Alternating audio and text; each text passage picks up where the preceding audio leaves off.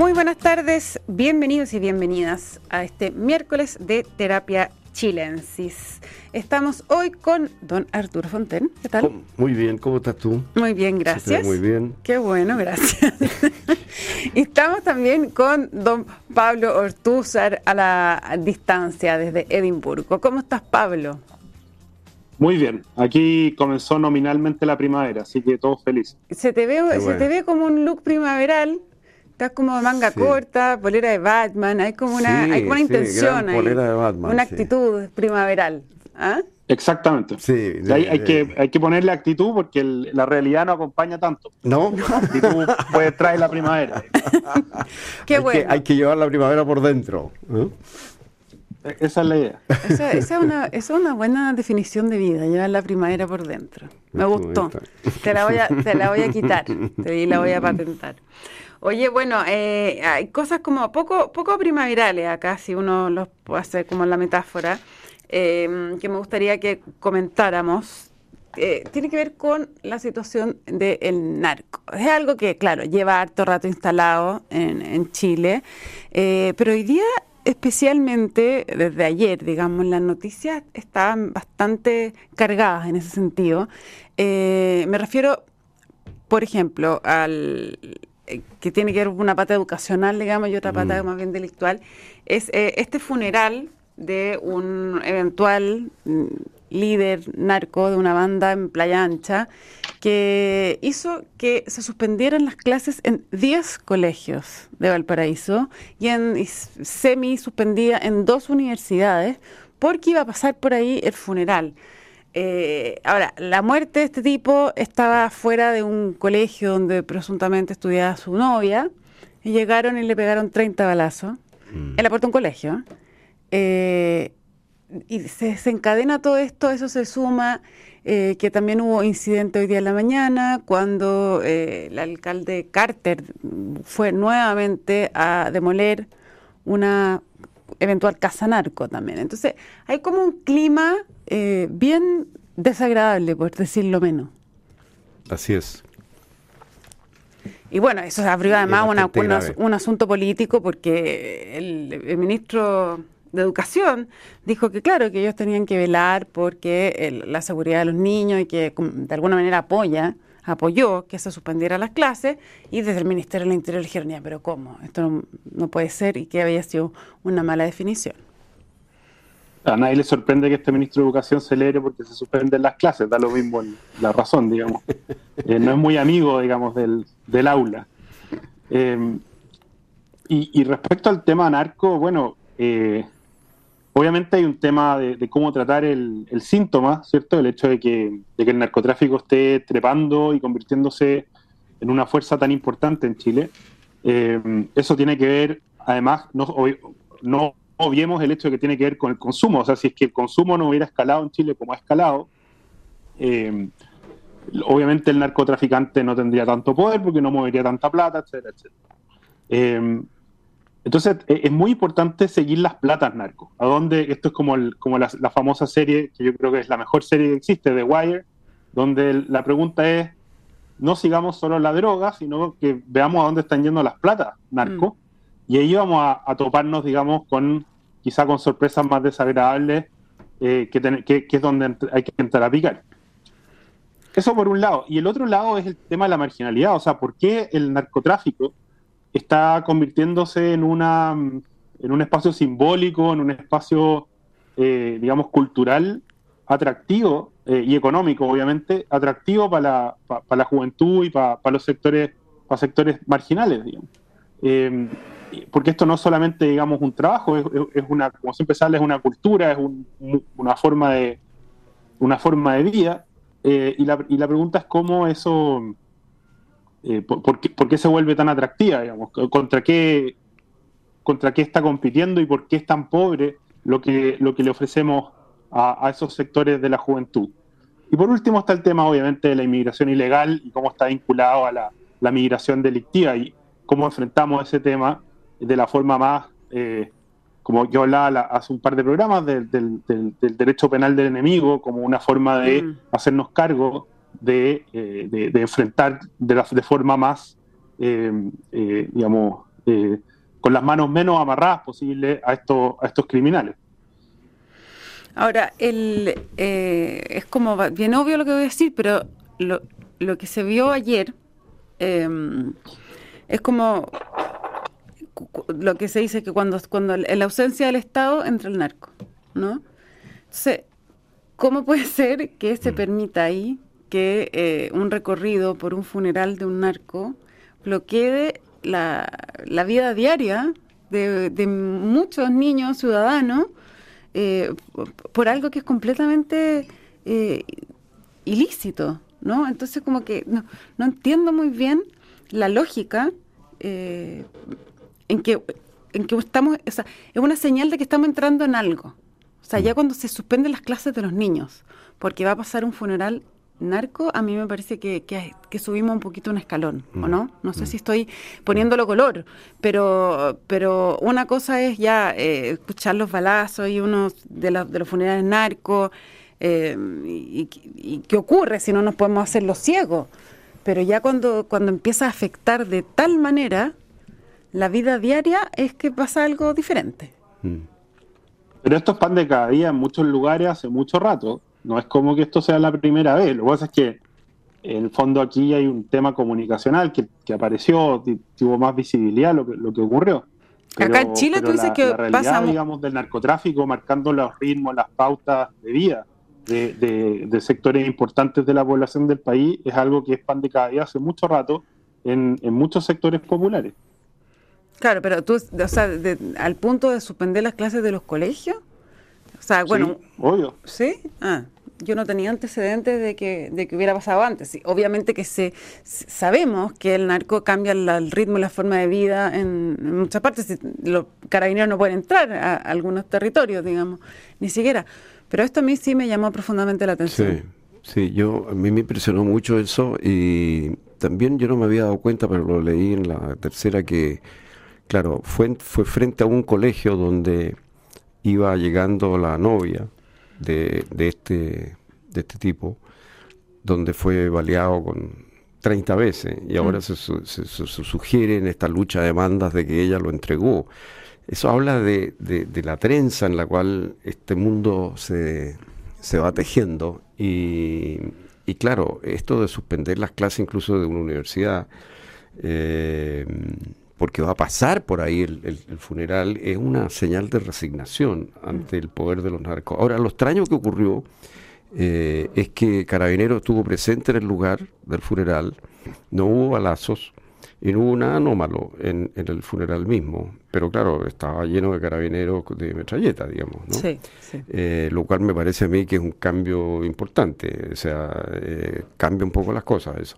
Lo extraño es que Carabineros no haya, que no haya habido una coordinación entre el Ministerio de Educación o la Dirección de Educación local, no sé qué autoridad corresponde, y carabineros para que justamente hubiera habido protección a los colegios por donde iba a pasar el, carro funerario. Mm. Eh, pero, pero me parece que, esto es una señal o un síntoma de algo muy serio, digamos, que está pasando, que es que en ciertas áreas estamos entregando la oreja, ¿ah? pero se ve que cuando hay presencia policial, esto cambia.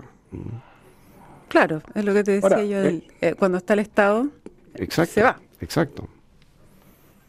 Pero el tema simbólico también es muy importante porque aquí los funerales narcos son una glorificación de la muerte del narco. Eh, en el fondo es una, una cultura distinta de la muerte, donde se, glorifica de alguna forma el, pasar para el otro lado en general de, manera violenta y a, escasa edad.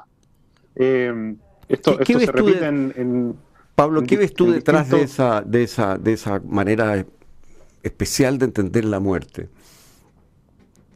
¿Perdón? Eh, ¿Qué, qué, ves tú detrás de esa cultura de la muerte, de esa manera especial de entender la muerte vinculada a la violencia, a la juventud? Eh, pensando, por ejemplo, en el caso de este joven que era bien chico, que murió en el norte, donde había un había puro tusi sobre el, sobre el cajón. Sobre el cajón y pistola y bala y toda la gente pegándose unas líneas sobre la cara del muerto. Claro, mientras bailaban. Mientras bailaban. Claro, pues la, idea es, señalar como una, un enfrentar la muerte sin miedo y, eh, una esto, o sea, esto, hay, hay hartos antropólogos que han investigado este tema en México y en otros lados. Es, una, una, versión, digamos, de, cultura guerrera, donde se glorifica el morir, digamos, eh, vivir de forma violenta, vivir de forma eh, valiente bajo su punto de vista y, morir, digamos, con las botas puestas. Eh, entonces, así como Carter, el alcalde Carter ha iniciado una batalla simbólica contra el narcotráfico al demoler sus casas, digamos, eh, también es importante demoler, o sea, evitar que la cultura narco de la muerte se instale con esa facilidad, o sea, entorpecer, impedir y, digamos, hacerle difícil la vida a los que pretendan, digamos, convertir este tipo de muertes violentas en una, especie de fiesta o celebración, digamos, de un estilo de vida. Eso es lo que voy. Eso, eso, pero eso es por el lado de la represión. La pregunta, de nuevo, es por qué, por qué ese tipo de vida violenta, con, una ética como de, guerrero, se vuelve atractiva para los sectores eh, eh, eh, de la juventud marginal. ¿Cómo qué tan destruido está el tejido social para que eso se haga posible. Y, esa pregunta ya nos lleva a otro ámbito, un tema, el tema de la prevención, del trabajo, de, qué, está pasando en los sectores de Santiago de los que nadie habla y donde ni la policía, digamos, se mete mucho. Ahora, es una cultura, tú dices, guerrera, pero con una peculiaridad, que es lo que decía la José hace un momento, y es que es una cultura guerrera en la cual la muerte se evade a través de la droga. Mm. Entonces, eh, no es la cultura guerrera clásica donde se enfrenta propiamente la muerte como muerte, sino que más bien se, se enfrenta como, como en estado de droga, ¿no? O sea, la persona se droga para vivir ese, ese, ese momento. Pero igual es una, sí, pero no sé si, no, no sé si es en términos de evasión, que, para evadir que se droga sino más bien como para celebrar, la impresión. Ya, pero tú celebras, pero, pero ¿qué estás celebrando? Una persona que, que, que murió, eh, ¿haciendo qué? Digamos, bueno, a mí me cuesta entender el, el tema, de la, digamos, porque si es una, una cultura realmente guerrera, eh, no, es, no, no, está vinculada a la droga, digamos, a la, a la, a al estado de excitación que genera la droga, que es una excitación eh, irreal de alguna manera. ¿no? Entonces es vivir el proceso de la muerte con el cajón presente en un estado de una cierta irrealidad. Y después cuando escriben, ¿no es cierto?, vuela alto, ¿no? Mm. Ese vuela alto, ¿qué significa? Mm. No sé, yo no... no, el tema, o sea, ahí habría que entrar a, analizarlo más fino, pero en todo caso hay, hay culturas guerreras que están muy vinculadas a la droga. El caso de los vikingos quizás es más el más a mano. Pero, pero el, punto es que lo que se ofrece es una vía rápida, en los propios términos, o sea, es que nadie te, imponga, mm. digamos, su, su, punto de vista, con, una vía con lujos, con, digamos, como de exceso, eh, pero con el que se asume también el riesgo, digamos, de, eh, de, que sea corta y, violenta. Eso, esa, es la, esa es la oferta. Mm. No, y además se, se entierran con todos los lujos adquiridos. ¿ah? O sea, uno ve que hay eh, joyas encima, relojes, es como, son como los pequeños trofeos alcanzados mm. en esta vida de, de, de, lucha express y con altísimo riesgo. Mm. Pero, pero sí, yo creo, creo que hay una, una glorificación de la muerte que es bien eh, peligrosa. Y como dice Pablo, uno debería preguntarse dónde están los hoyos en, este, en, la construcción del tejido social como para que esa sea una oferta tan increíblemente atractiva. Y, que va de la mano de y que va de la mano de una glorificación del consumo, ¿no? Porque todos estos bienes que tú señalas eh, son, son simbólicos de consumo, de estatus, y eso se nota desde muy temprano, en el momento en que un joven entra a la pandilla en los niveles más bajos, inmediatamente aparecen las zapatillas de buena, de buena calidad, en fin, eh, el tema del consumo es uno de los factores que, está detrás de esto, digamos, o sea, es una manera rápida de adquirir bienes de lujo, por así decir, ¿no? Eh, es una manera rápida de salir de la, de la es que suena como eh, contraintuitivo, pero de la pasta, o sea, de, la pobreza, de la, del aburrimiento, de, la soledad, de miles de cosas. Claro, claro. Materialmente y, psicológicamente. Claro. ¿ah? y de evitar el trabajo, de evitar todo eso y sustituirlo por esto otro. Eh, pero se ve que es una cosa que tiene un atractivo que no es solo una, por supuesto, esto no es una cosa chilena, digamos. Esto no, no, claro que no. Es una cosa que no, claro que no. Nos sobrepasa con mucho, digamos. Esto está en todas partes en América Latina hoy día. Es que frente a un frente a trabajos mal pagados, con, con rutinas, eh, digamos, eh, agotadoras y repetitivas, eh, y, digamos un, acceso a bienes de lujo que nunca se concreta, un acceso a lo, a lo mejor, a lo que, nunca llega, digamos. Eh, esto es una forma como de, de, pegarle un manotazo a la vía, ¿no? Esa es la y uno lo puede ver. Eh, yo creo que la buena parte, algunas de las letras de la música urbana, la llamada música urbana que ha emergido, hablan de esto, intentan reflejar esto, especialmente creo yo en el caso de, Pablo Chile, por ejemplo. Mm.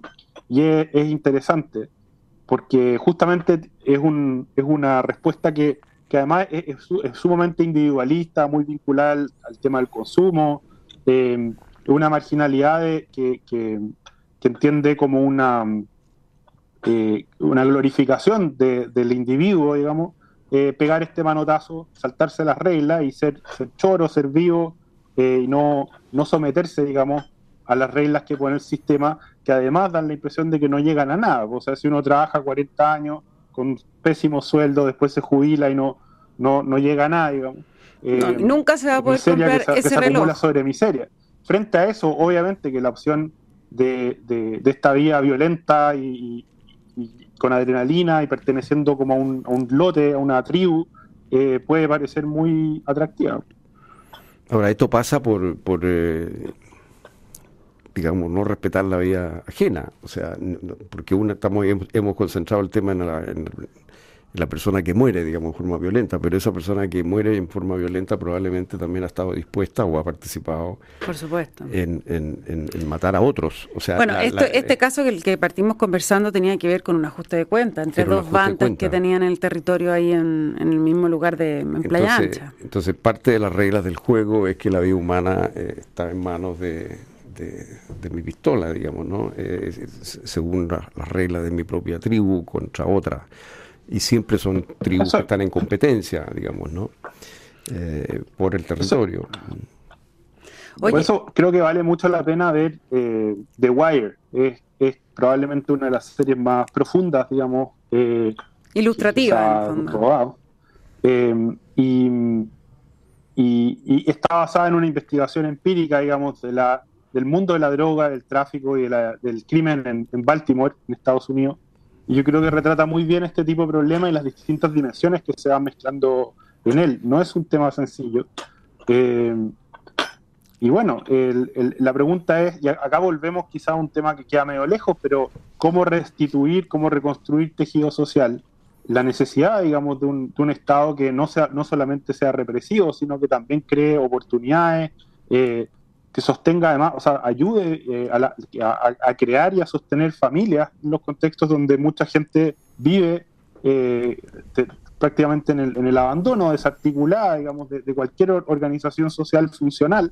Y al revés, y eh, protegida muchas veces por el narco. Claro. Buscan la protección finalmente en, en quienes se han tomado el territorio. Ahora, eh, durante mucho tiempo, bueno, esto pasó en Estados Unidos y sigue pasando, digamos, también en Estados Unidos esto, y los, síntomas y las descripciones eran las mismas, eran italianos, pobres, que, no veían fácil eh, incorporarse al mundo laboral y que por esta vía de la mafia lograban un nivel de vida que no habrían logrado de otra manera, en fin, es un clásico, pero, y también con esta cultura de la muerte, qué sé yo, con una cierta ética. Eh, pero... Dentro de una cierta ética, digamos, al interior de eso. O sea, hay valores que permiten que la tribu se mantenga unida, hay lealtades, hay jefes, hay valentía, se toman riesgos, etcétera. Eh, ahora, el, eh, yo, yo, Pablo al comienzo planteó el tema del consumo. Yo me pregunto, ¿es posible construir gradualmente una cultura antidroga, así como se ha hecho con el cigarrillo, por ejemplo? No sé. Es una gran pregunta, la verdad, pero es que la cantidad de dinero que maneja la industria de la droga, eh, no, sé si es comparable con otra. Mm. ¿Ah? Ahora, eso eh, lleva... Mm, sí. No, también tendría que ver con, con buscar eh, como formas de trabajo, y porque en el fondo, porque la, pregunta es, todas las sociedades consumen uno u otro tipo de, droga a lo largo de la historia. Eh, y la pregunta es, es, por qué el consumo, que, que, Chile además ha crecido brutalmente, a, qué se eh, qué refleja, digamos. ¿Qué función cumple ese, esos niveles de consumo que además transversalmente a nivel de todas las clases sociales se han disparado, y en particular el caso de la cocaína, que es algo que obviamente no sorprende en sociedades, digamos, de, de, alta exigencia de rendimiento, de etcétera, etcétera. pero, pero no hace falta también entender ese lado del, fenómeno. O sea, ¿por qué, ¿por qué la sociedad, la modernización chilena eh, ha convertido al país en un país consumidor de cocaína en, esto, en estos niveles? Y no solo de cocaína, obviamente todas las demás cosas ahí ya nos pasamos de Pablo Chile a Marcianeque, digamos, del Tusi. Pero qué tan distinto es con Argentina, por ejemplo las distintas funciones que cumplen estas drogas y cómo se adaptan, digamos, a la forma en que estamos viviendo. Sí, no, te preguntaba si, no sé si saben ustedes, eh, por ejemplo, que tú dices que el consumo de, cocaína o de tusi, que ha subido mucho acá, yo no sé, comparado con Argentina, por ejemplo, eh, cómo andan, si, son, si, si efectivamente es mucho más en Chile o es algo que ya es más generalizado como de los países parecidos. La última vez que vi datos sobre droga, Chile era un país que se había pegado un salto gigante y, que está en niveles de consumo que superaban eh, a la mayoría de los países latinoamericanos. Ahora, en muchos casos pueden no haber datos confiables, pero, pero somos, o sea, somos país líder en consumo. Y si no me equivoco, en cocaína estábamos ahí eh, parejo o por ahí con Estados Unidos en, algunos Cocaína y derivados, y derivados, claro. o sea, pasta base, ese tipo de cosas. Pero, pero sí, efectivamente, bueno, dentro de los datos, ahora, claro, lo que tú dices es cierto, uno no sabe bien cuán confiables son los datos en otras partes, pero los datos chilenos son bastante alarmantes y además esto abarca a todos los niveles socioeconómicos. La única diferencia eh, socioeconómica es la edad en la cual la persona empieza a entrar en las drogas fuertes en los grupos más altos, más cultos, digamos, eh, eh, es un poco más tarde. Ya. Y antes son más niños más escolares. Claro, que entran por la vía de la marihuana y la pasta, base, básicamente. Mm. Entonces, el, eh, el, el, el, tema es muy grave. Y en ese sentido, lo que está haciendo el alcalde Carter al destruir estas casas construidas en forma irregular, Mm. Eh, es bien especial y yo creo que merece un análisis porque es bien notable lo que está haciendo. Yo creo que interpreta algo. Obviamente no, él no puede como alcalde ir al fondo del tema. Esto tiene muchas dimensiones, algunas que no dependen tampoco. Pero encontró una buena vía, dices Pero encontró una vía que interpreta eh, a la población, ¿no? Y el hecho de que esta gente eh, celebre todo esto en casas que son de construcción irregular, o sea, que mm. estén en la irregularidad incluso con sus casas eh, y que eso le da al, municipio autoridad para poder destruir, eh, digamos, derribar esas casas. Eh, me parece que es una idea muy original, jurídicamente original y políticamente bien impactante. El presidente de la Cámara de Diputados salió a decir que, que los alcaldes deberían como seguir también ese, esa vía. Ese camino. No, hay aquí una demanda muy grande de presencia policial y de, y de acción.